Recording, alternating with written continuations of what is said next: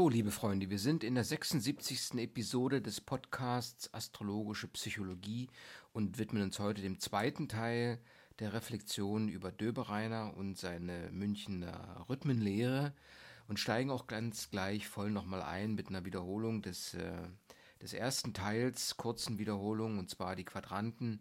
Äh, Im ersten, zweiten und dritten und vierten Quadrant hatten wir gesagt, Causa Materialis, Causa Formalis, Causa Effizienz und Causa Finalis. Der erste Quadrant mit der Causa Materialis ähm, hat im ersten Haus das Energiepotenzial und äh, dieser Energiebegriff ist analog zu dem Zeichen Widder und dem Planeten Mars, sodass man das halt in diesem Zusammenhang im Jahresumlauf sehen kann. Wenn man im zweiten Haus ähm, da mal weiter fortsetzt, dann geht es im zweiten Haus um eine Verdichtung der Energie. Und zwar wird diese Energie zu einem geordneten, organisierten Wesen, zu einer Substanz, zu einem Gebilde formiert, das gewissen Bestand hat, kann man auch als Konservierung der Energie bezeichnen. In dieser zweiten Phase ähm, kommt es dann demzufolge über die, über die Konservierung der Energie zur Vergegenständlichung. Ähm, sie fügt sich zusammen, sie hat ein Zentrum, sie grenzt sich sogar zu sagen ab und speichert sich. Schafft also einen gewissen Bestand. Im dritten Haus geht es dann darum, wie diese Vergegenständlichung der Energie ähm, eine Funktion ergreifen kann oder eine Funktion im Raum bekommt. Ähm, das heißt also, hier bilden sich schon Verhalten und Verhaltensformen heraus, äh, die letztendlich eine Funktion beschreiben. Ja? Also es wird ähm, es geht ums Auftreten, um die Darstellung, die Präsentation oder einfach gesagt um das äh, Funktionieren. Ja, die, äh, wenn man jetzt im Übergang sieht, vom ersten zum zweiten Quadranten, ähm, wo jetzt eine reaktive Situation vielleicht in eine etwas mehr reflektive Situation gelangt, ähm, und zwar in das Seelische, kann durchaus mal eine Krise auftreten, und zwar wird die äußere Bewegung jetzt ins Innere verlegt, weil man merkt, okay, äh, die Energie hat sich genügend äh, äh, sortiert oder strukturiert und nun muss halt diese Struktur ähm, mit ähm, belebt werden oder mit Leben erfüllt werden. Ja, so dass zum Beispiel unbewusste Bilder letztendlich äh, sich formieren können. Und so, demzufolge ist der zweite Quadrant, äh, dient der zweite Quadrant der seelischen Aussteuerung. Und ähm, es geht jetzt einfach darum, dass es immer wieder so eine Wechselwirkung zwischen Drang zum Gestalthaften und zum Ausdruck gibt ähm, und zum noch nicht genügen äh, für das Gestalthaften. Das wird sich aber im Laufe der, ähm, dadurch, äh, äh, der Entwicklungsphasen im zweiten Quadranten entsprechend konsolidieren, so dass das vierte Haus erstmal eine sprudelnde Quelle des Seelischen ist und innere Bilder strömen hervor und zeigen die seelische Potenz, äh, die in, diesem, in dieser Person oder in dieser Situation steckt. Das heißt also, und ähm, es kommt halt im vierten, im vierten Haus dann zu einer seelischen Identifizierung. Man merkt, okay, es ist nicht nur das Stoffliche, sondern auch das Seelische vorhanden und irgendwie passt es zusammen. Im fünften Haus dann kommt es zu der Hervor Hervorbringung von äh, inneren Bildern, die das Erleben, das innere Erleben auch reflektieren und darstellen, also abbilden mehr oder weniger. Und das Handeln an sich kommt jetzt so langsam in den, in den Gang, aber es sind immer noch Gebärden, ja. Also im Sinne von äh, Gebärden äh, kann man sagen, dass man jetzt langsam eine, eine Einheit bildet zwischen dem äh, stofflichen und dem seelischen Prinzip. Und äh, sobald das erreicht ist, merkt man natürlich, dass eine gewisse Anpassung an die gegen umgebende Situation gefordert ist. Und so kommt es zum, zur seelischen äh, Aussteuerung des Eigenwillens, der im, äh, im fünften Quadranten doch ziemlich stark ähm, an, der, an der Vereinigung von Seele und stofflichen Prinzipien gewirkt hat. Und was sich daraus ergibt, ist letztendlich die Vernunft. Das heißt also, die Vernunft ist äh, ähm, so etwas wie eine, eine Funktion oder Hilfsfunktion des Seelischen, um äh, den eigenen Lebensbereich, das eigene Leben an die Umgebung anzupassen. Man merkt, dass es einen gewissen Lebenstrieb gibt.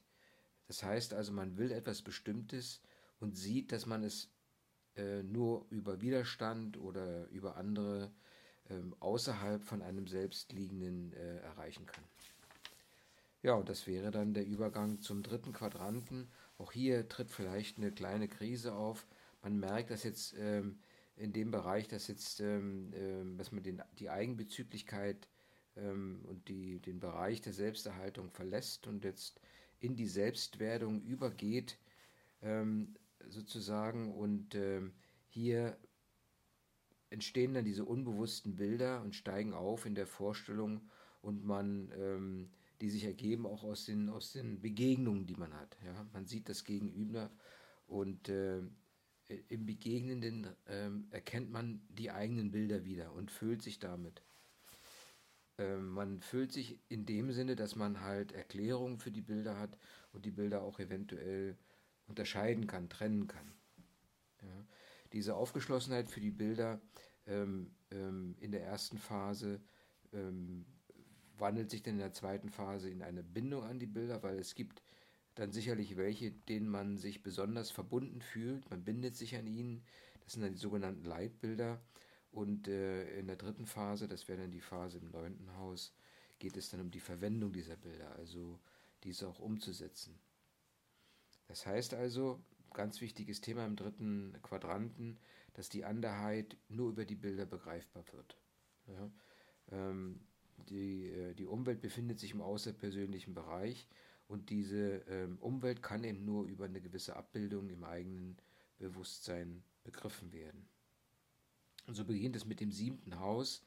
Hier geht es äh, darum, eine gewisse Begegnungsfähigkeit, sage ich mal, Flexibilität und Bereitschaft ähm, zu entwickeln, die ähm, ähm, sozusagen dabei hilft, die, das anders, anders Dasein einfach ähm, zu, äh, zu begreifen oder aufzunehmen und äh, nicht so aggressiv anzugehen. Ne?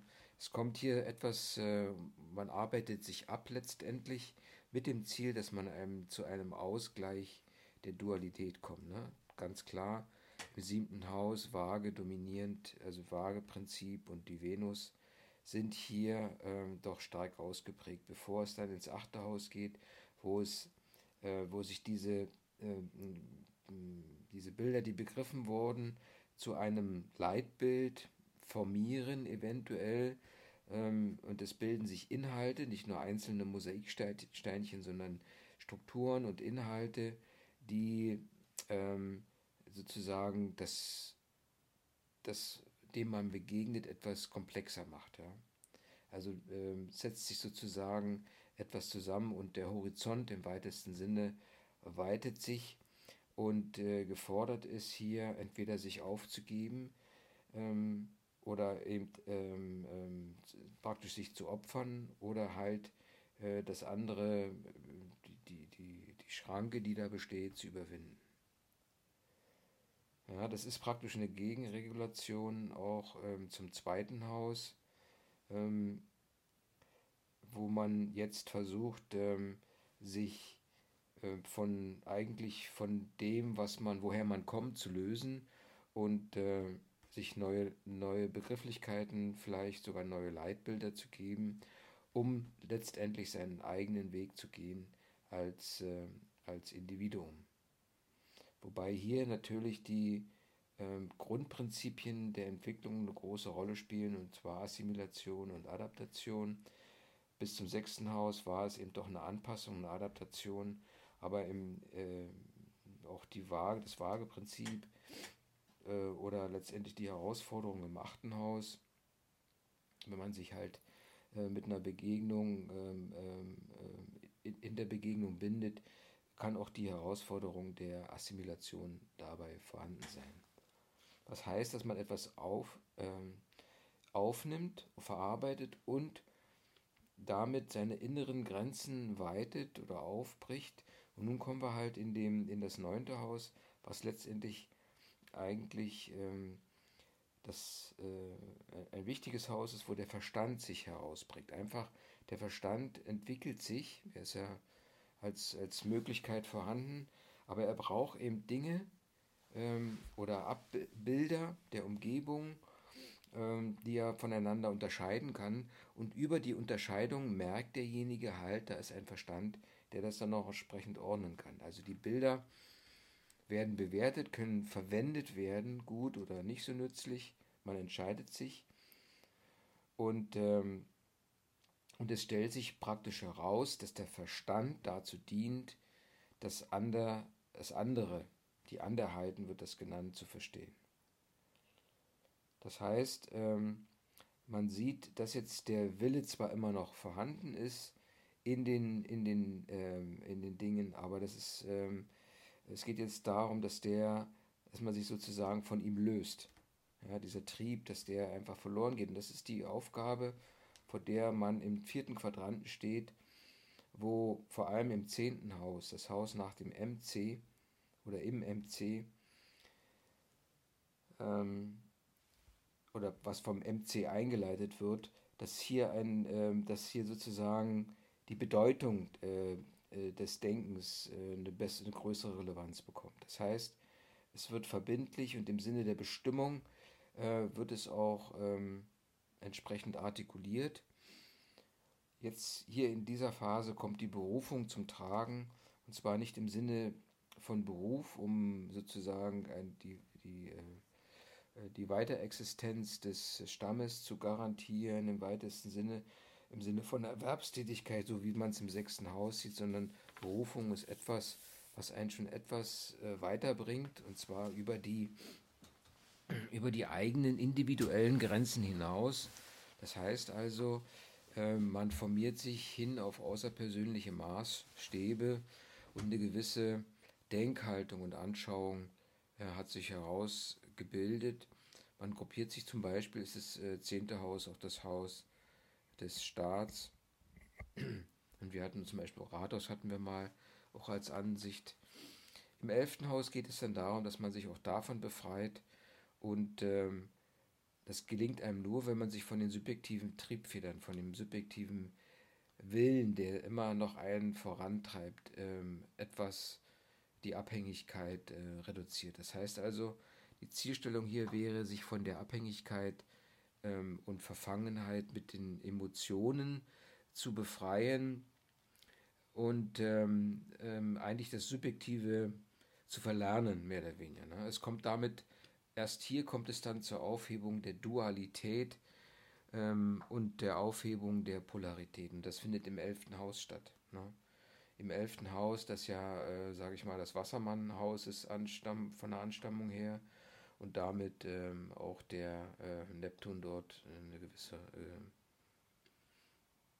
der Uranus eine gewisse Rolle spielt. Uranus, Uranus oder Neptun? Uranus, ja. Der Uranus, der da wirklich diesen Durchbruch schafft vom Subjektiven hin zum, äh, zum vielleicht Objektiven, ähm, wobei eben die Polaritäten aufgehoben werden, die Unterschiede werden aufgehoben, es kommt zu einer Neutralisierung und Blockaden werden durchbrochen. Ja, also man, man steigt aus den Niederungen der, des Emotionalen empor. Ja, so wie ein, kann man sich als Vogelflug vorstellen, um letztendlich dann ins Transzendente zu segeln, äh, das Unsterbliche kennenzulernen oder das Zeitlose.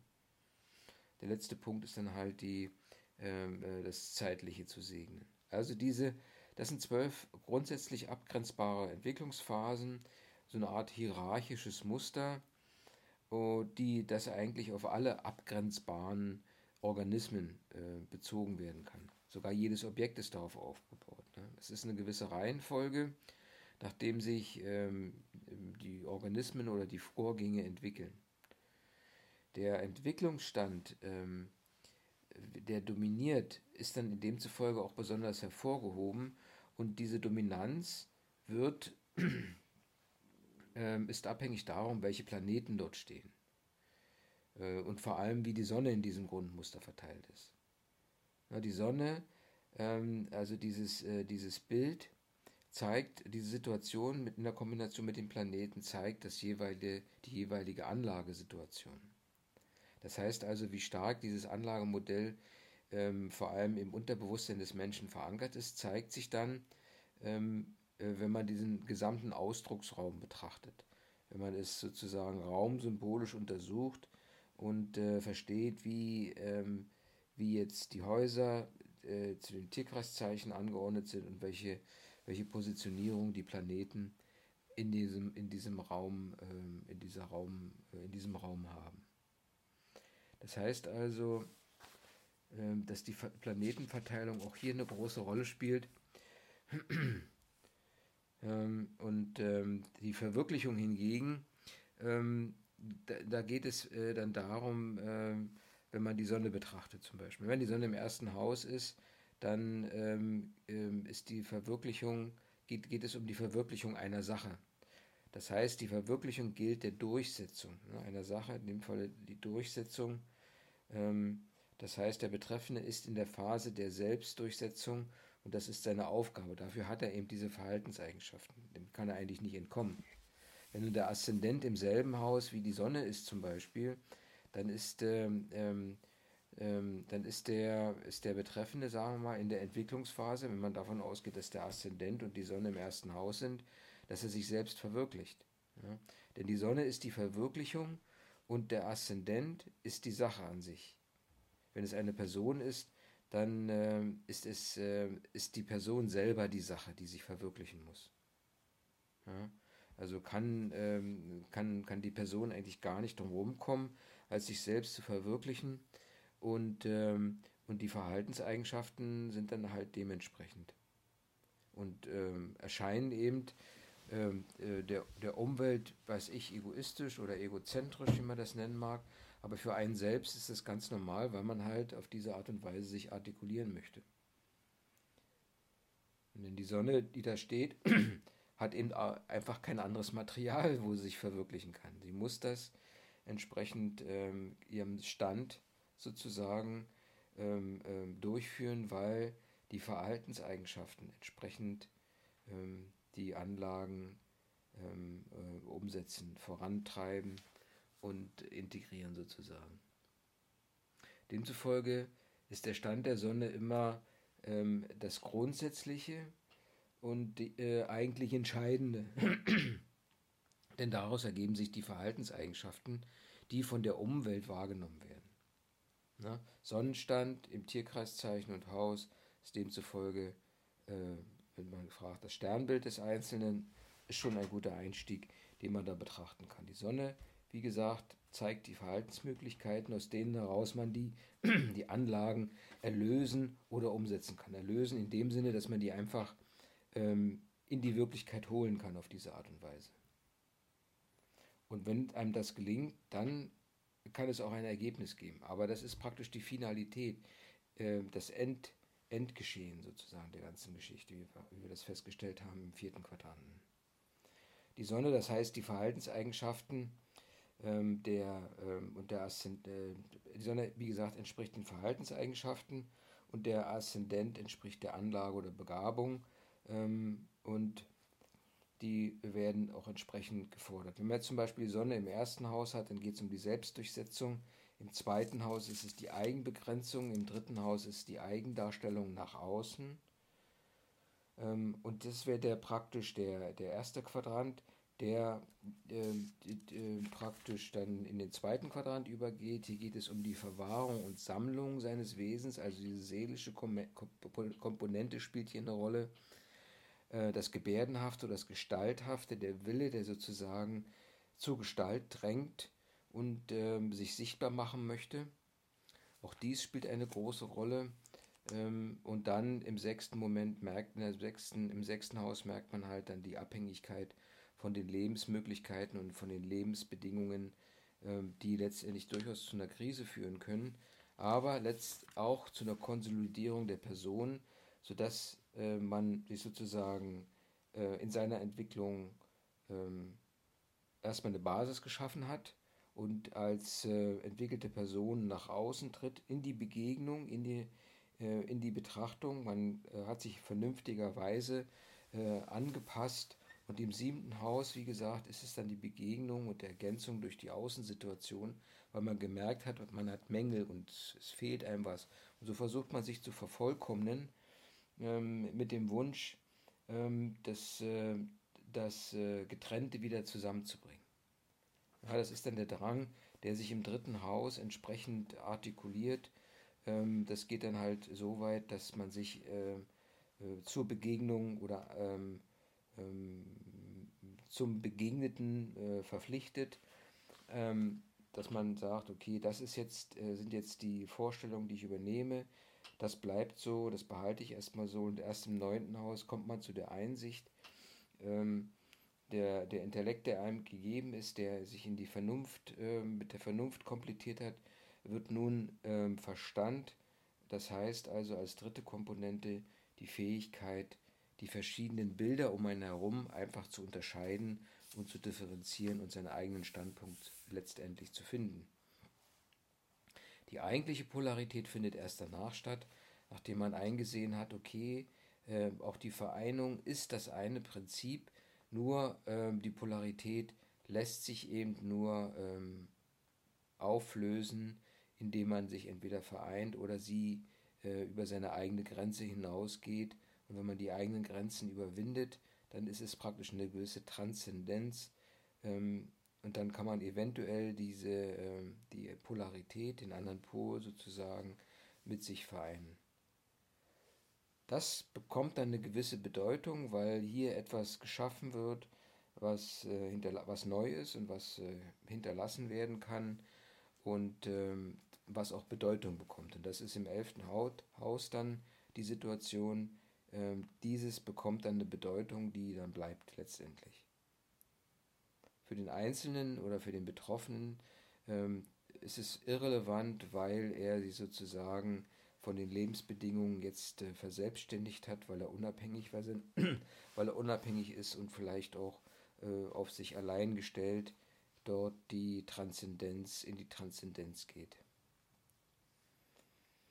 Ja, ziemlich äh, interessant ist, wenn wir nochmal die äh, einzelnen, ähm, das mal als Zusammenfassung sehen, äh, wie, was die Sonne letztendlich ähm, über die ähm, als Verhaltens, ähm, Verhaltenseigenschaften mitgibt. Ähm, da haben wir gesagt, die Sonne im ersten Haus ist die Selbstdurchsetzung und hier äh, es ist das Witterprinzip. Im zweiten Haus ist es die Selbstsättigung, Selbstbegegnung und Selbstsicherung, mehr oder weniger. Ne? Der Stier, das Stierprinzip im dritten Haus des ersten Quadranten ist es die Selbstdarstellung, der Zwilling, kann man sich auch gut vorstellen.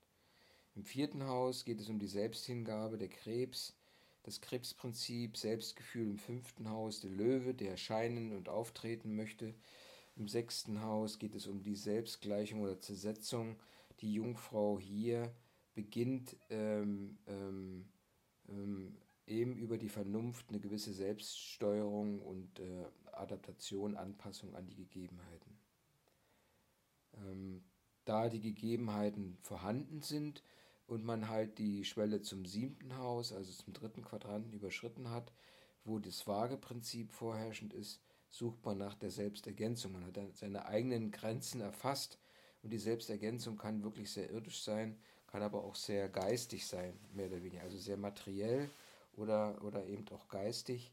Und so ähm, positioniert man sich im Haus 8, ähm, was sozusagen die Skorpion ähm, Energie im weitesten Sinne repräsentiert, auch mit der Selbstüberwindung. Das heißt also, es ist die Aufgabe seiner selbst im weitesten Sinne ähm, und die Unterordnung unter, ein, ähm, unter einer Andersheit, Anderheit, sprich einem, einem, einem Leitbild oder ähnlichem. Ja, und das äh, bringt ihm mit sich, dass man sich ähm, ähm, ähm, wenn man das erfahren hat sozusagen, merkt man halt, okay, da fehlt immer noch was. Und man sieht jetzt, man, man gewinnt eine Einsicht, eine Einsichtigkeit, dass dies der große Zusammenhang ist. Das wäre dann im Haus 9 die Selbsteinsicht, die eigentlich das Schützeprinzip darstellt. Und es gibt jetzt nur noch die Möglichkeit, äh, sich begrenzen zu lassen, damit man sich nicht im Raum verliert, und das realisiert dann der Steinbock oder das Steinbock-Prinzip im zehnten Haus.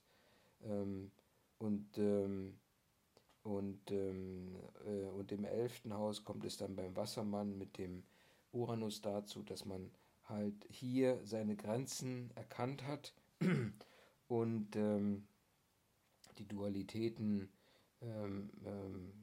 verstanden hat, wie man jetzt eine Bedeutung erzielen kann, sozusagen seine äh, Mission, seinen Beruf ähm, äh, erlangt hat, der jetzt entsprechend ähm, sich ähm, ähm, die Berufung ausprägt, mit dem Ziel dann im zwölften Haus, was ja die Fischenergie hat, ähm, zu einer gewissen Selbstauflösung, das heißt Selbstauflösung im Sinne von Transzendenz zu kommen.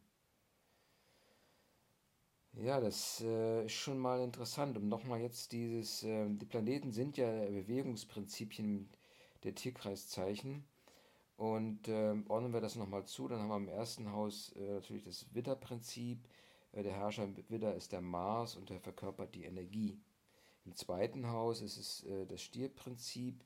Die Venus verkörpert, ist der Herrscher des, hier ist es die aufsteigende Venus, verkörpert den, den Stier ähm, ähm, ähm, den Herrscher des Tierkreiszeichens Stier und natürlich Stärke. Stierstärke. Im dritten Haus ist es das Zwillingsprinzip. Hier geht es um den Merkur des Morgens, also den aufsteigenden Merkur, und äh, der äh, symbolisiert den Intellekt. Ähm, Im vierten Haus, im zweiten Quadranten, der Krebsmond beginnt mit Gefühl.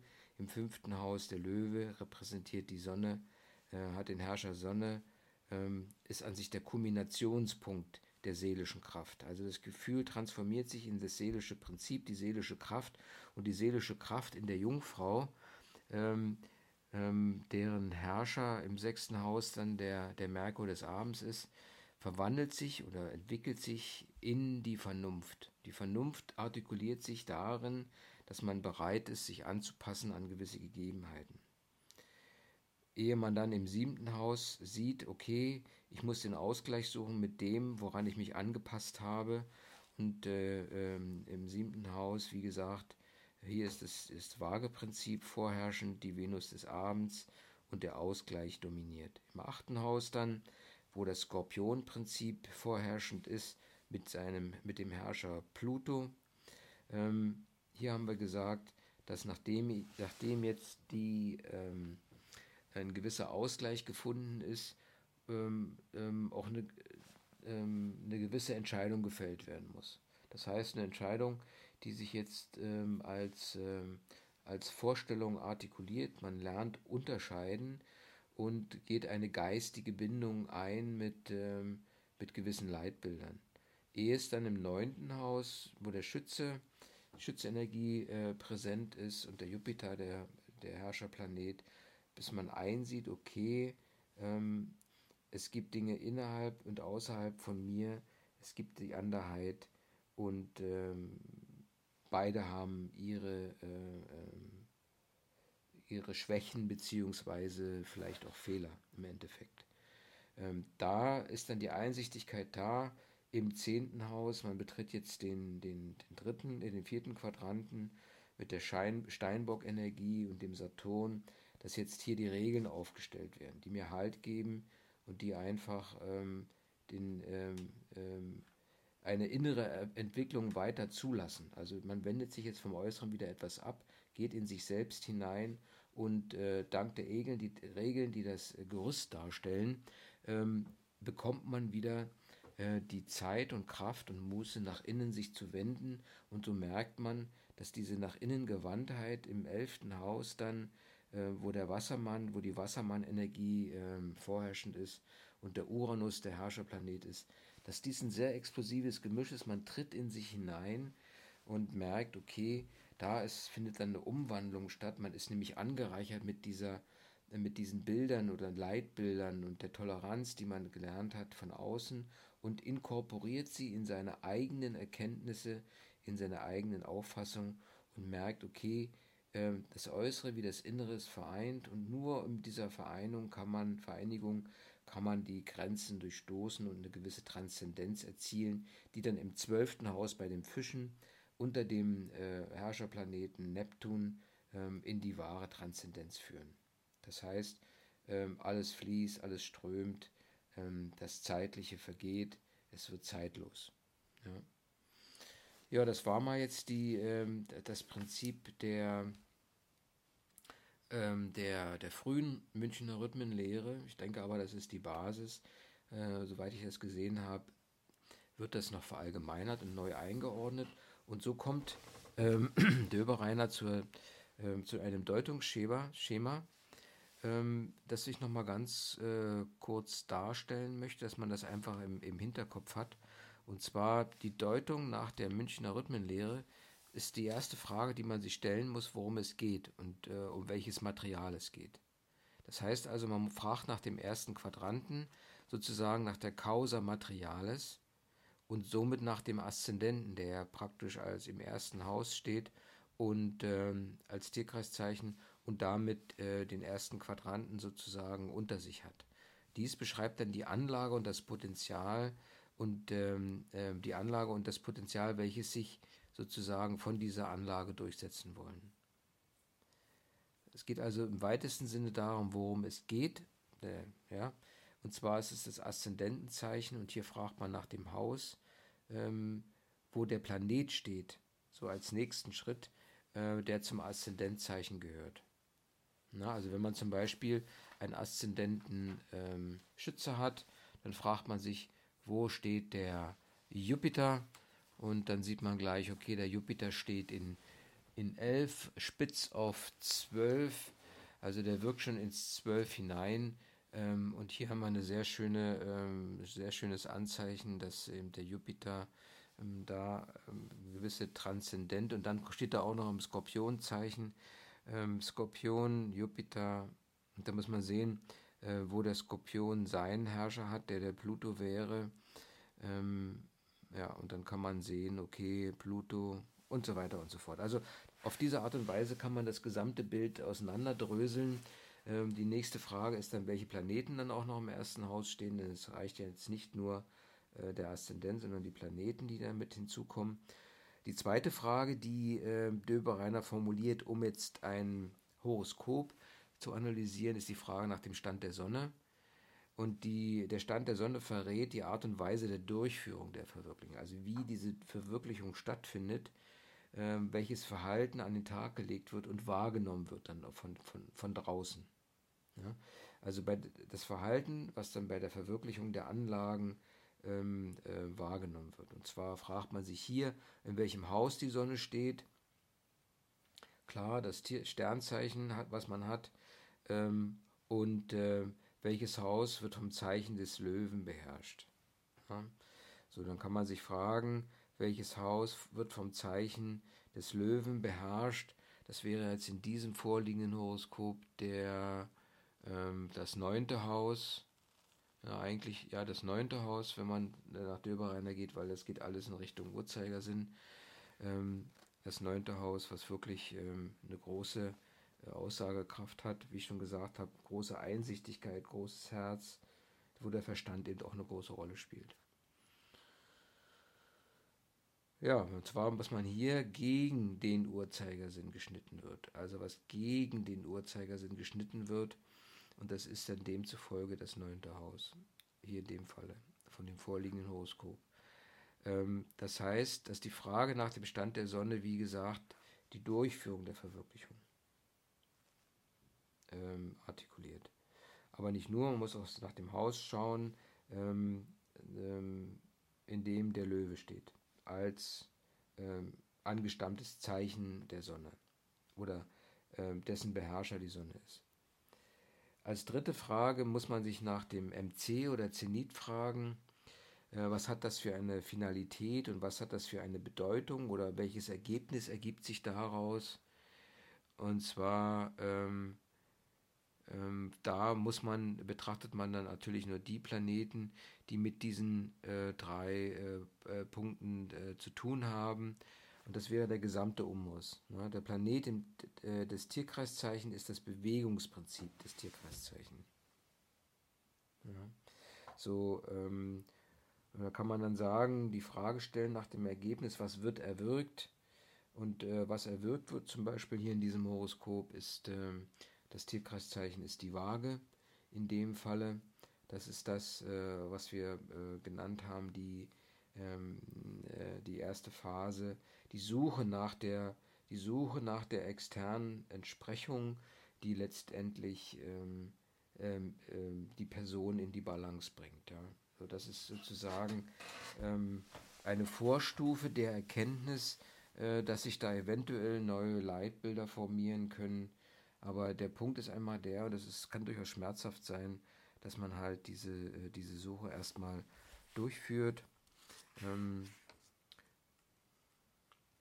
ja, das wäre das die Frage nach der Finalität ähm, und welcher Planet steht im zehnten Haus. Und da kann man sich dann auch entsprechend nochmal auf den Planeten beziehen, der dort ähm, ähm, eine Rolle spielt. In dem vorliegenden Horoskop gibt es leider keinen Planeten. Ähm, ja, das kann man dann eventuell nochmal sich über den Herrscherplaneten von äh, der Waage äh, Gedanken machen. Das wäre der ähm, absteigende Merkur, glaube ich. Nein, die Venus des Abends. Also die Venus, die sozusagen zufrieden ist und äh, glücklich ist.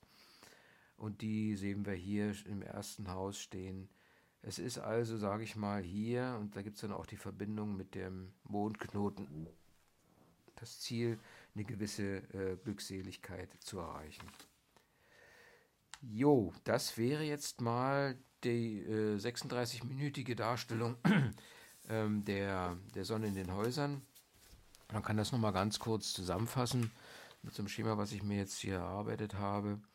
Ähm, alles äh, kreist letztendlich um die Sonne. Ne? Das ist ja so ein bisschen schon das heliozentrische, ähm, die heliozentrische Sicht. Ähm, und das beginnt halt mit dem Witter. Der, äh, hier geht es um die Verwirklichung der Sache an sich zum Beispiel. Ähm, also um die Durchsetzung, Selbstdurchsetzung vor allem. Im zweiten Haus, wo jetzt der Stier die äh, Stärke symbolisiert, geht es um die, um die Verwirklichungsphase der Sicherung und Sättigung, ähm, aber auch der Eigenbegrenzung ähm, man, man macht sich, man hebt sich gegenüber der Umgebung etwas ab und grenzt sich ab. Also Selbstsättigung, ehe man dann im dritten, im dritten ähm, Haus ähm, zur Selbstdarstellung kommt. Zwillinge sind da, Intellekt spielt hier eine Rolle.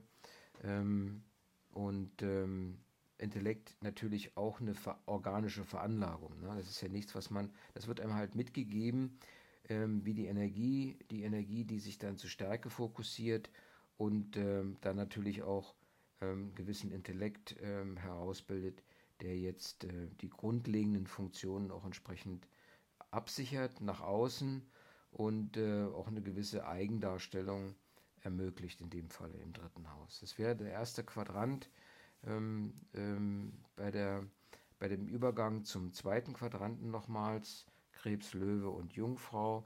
Hier geht es vor allem äh, beim, ähm, beim, beim Krebs um die Selbsthingabe, wenn die Sonne hier steht. Also das Gefühl für den Krebs, das wissen wir ja, dass der Krebs etwas Gefühliges immer darstellt.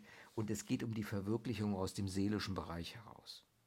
Das heißt, ähm, es geht um die Sammlung des Wesens, um die Sammlung des Stofflichen und äh, eine gewisse seelische Eigenständigkeit äh, herauszubilden und diese Eigenständigkeit ähm, entsprechend zu artikulieren, damit in der Kombination von stofflichen und seelischen der Löwe dann im fünften Haus die seelische Kraft entfalten kann und auch äh, sage ich mal, das eigene Selbstgefühl. Ich spreche noch nicht von Selbstwertgefühl, aber Selbstgefühl entwickeln kann, denn es geht ja um die Verwirklichung durch Gebärden. Durch, und die Gebärde ist nicht nur eine Geste, eine Eigendarstellung, sondern hier gibt es dann schon einen, einen gewissen Willen zur Artikulation, zum Ausdruck. Es ist das Gestalthafte.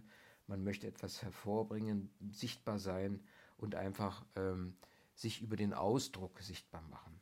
Ehe dann, ähm, man hat das gemacht und sicherlich ist man da auch wiederum an seine Grenzen geraten, ähm, ehe man dann selbst ähm, äh, nochmal wahrgenommen hat in, äh, im, im sechsten Haus, dass man sich eigentlich auch mal ein bisschen nochmal selbst gliedern muss, ähm, an gewisse Situationen anpassen muss. Die Vernunft spielt hier eine wichtige Rolle dann nach der seelischen Kraft. Das heißt, äh, man realisiert und verwirklicht Abhängigkeiten von, von den Lebensmöglichkeiten, vom Lebensumfeld ähm, äh, und den Bedingungen, die dort sind. Ne? Äh, und vor allem ähm, auf der Grundlage der Gebärden oder des, des, des Ausdrucks den man, ähm, ähm, um sich sichtbar zu machen, nach draußen gegeben hat. Und dann sieht man, ob es passt. Wenn man sieht, es passt nicht, dann ist halt im siebten Haus äh, die Waage gefragt, die nach einer gewissen Selbstergänzung schreit, um einen gewissen Ausgleich zu verwirklichen und das Verhalten sozusagen. Das Verhalten, ähm, ähm, äh, die Verhaltenseigenschaften auf die Begegnung und die Ergänzung durch die Außensituation auszurichten. Das wäre jetzt die, ähm, ähm, äh, das Anliegen oder die Aufgabe des äh, Waagegetriebenen oder des Waagemodells. Ehe man dann, ähm, dann bei der Begegnung, ähm, äh, also die Verwirklichung, Begegnung als Bild, ehe man dann im, im achten im achten Haus ähm, eine Bindung an, den, an die Bilder ähm, äh, erlebt, wie dann sozusagen, wie dann sozusagen äh, Leitbilder werden. Ähm, hier geht es dann um die Selbstüberwindung. Man hat erkannt, okay, es gibt vielleicht etwas Stärkeres außer, ähm, außerhalb von mir und die Verwirklichung hier der Sonne in diesem, ähm, in diesem Haus, ähm, in diesem Tierkreiszeichen bringt praktisch eine Bindung an die Begegnung und eine Verpflichtung an die Begegnung, auch an die Bilder, der, äh, die die Begegnung mit sich bringt. Also sozusagen Definition der Leitbilder. Das führt dann letztendlich ähm, über den Verstand zur Verwirklichung einer Weltanschauung, also einer Sicht auf, der, auf die Welt, die die Bilder zusammenfügt zu einem wie ein großes Puzzle. Und ähm, das ist dann der Auftrag im neunten Haus mit der Schützerenergie, wird dann eine gewisse Selbsteinsicht als Ergebnis erzielt, die ähm, ähm, sich ähm, jetzt ähm, ähm, die Bilder, seine eigenen und die externen Bilder verwendet und hier zu einem, zu einem Ausgleich, zu einer Selbsteinsicht kommt. Das heißt, ähm, eine Verwirklichung der Funktion, dass man äh, sich sozusagen um, um die Funktion anderer Leute kümmern kann, einfach weil äh, die Einsicht besteht, dass äh, der andere so wie ich es eigentlich. Und auch das führt dann zu einer gewissen Grenze. Man merkt dann halt, es muss auch eine geistige Unterscheidung geben im zehnten Haus beim Steinbock, weil das ist doch wirklich sehr ausufernd und man ruft jetzt Regeln auf, die der Steinbock setzt. Ähm, und das ähm, wird ganz bewusst vom Verstand her auch getrieben, der dann eine Selbsteingrenzung oder Begrenzung nicht befiehlt, aber doch äh, ermöglicht und diese Verwirklichung der geistigen Unterscheidbarkeit des Erwirkten gibt dann wiederum neuen Halt, um sich dann im elften Haus äh, noch weiter zu verwandeln. Eine Umwandlung, Selbstumwandlung, Selbsterhöhung sozusagen findet hier statt im elften Haus, wenn die Sonne dort steht. Es geht dabei um die äh, Verwirklichung des Zustandekommens der Bedeutung. Also die Bedeutung ist das zentrale Thema der Causa Finalis. Was soll es sein? Und hier werden praktisch, äh, die Bedeutung ist etwas, was vom Subjekt losgelöst ist und der subjektivistische Trieb wird einfach aufgehoben. Ja? Er ist nicht mehr da und äh, dieser, äh, diese Triebkräfte werden entpolarisiert. Ja? Ähm, das ist natürlich eine Sache, die, die eigentlich eine große innere Ruhe geben kann. Diese, ähm, die der Wassermann dort ähm, anstrebt, als Aufgabe sozusagen. Ne?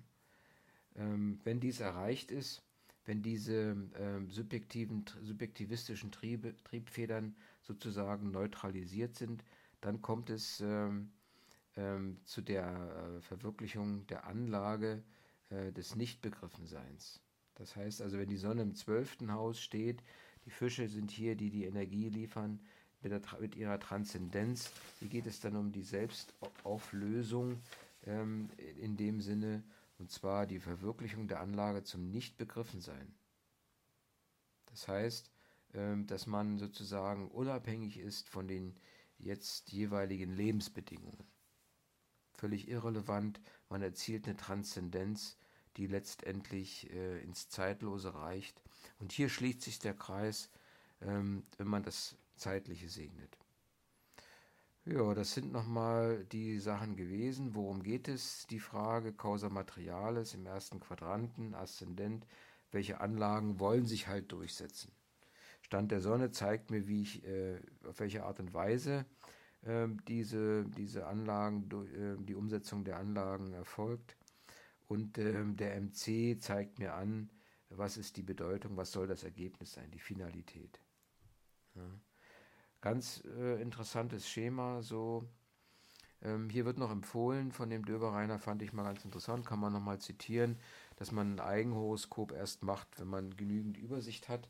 Und das ist ja praktisch ähm, äh, genau der Punkt, denn auf der einen Seite versuchen die Leute immer ähm, eine Erklärung für ihr eigenes Leben zu finden, können sie aber nicht, wenn sie das gesamte Horoskop nicht sehen. Ja, weil das gesamte Horoskop auf der einen Seite sehr komplex ist und man kann erst sozusagen auseinanderpflücken, wenn man das gesamte Horoskop ähm, oder die Möglichkeiten des Horoskops im, im, im Kopf hat. Und wie gesagt, der Aszendent ist die Sache an sich, ohne jetzt irgendwelche Bewertungen äh, zu, äh, zu benennen. Und alle an Anlagen, die in den zwölf Entwicklungsphasen abgebildet sind, müssen sich auf irgendeine Art und Weise äh, verwirklichen. So, meine lieben Freunde, das wäre es mal wieder mit einem ähm, äh, astrologischen, mit einer astrologischen Episode. Diesmal die 76. des äh, Podcasts Astrologische Psychologie. Ja, weiter geht's. Wir werden sehen, ähm, jetzt nochmal das eine Buch zu Ende lesen von dem Döber Rainer und dann muss ich mich mal wieder der Psychologie widmen. In diesem Sinne, alles Gute werde ein guter Psychologe oder Astrologe oder beides, am besten ein ähm, astrologischer Psychologe. Aber was habe ich vorhin gesagt? Was jetzt der Döber Rainer entwickelt hat, ist eigentlich eine neue Philosophie. Philosophische Astrologie ist super. Alles Gute, tschüssi.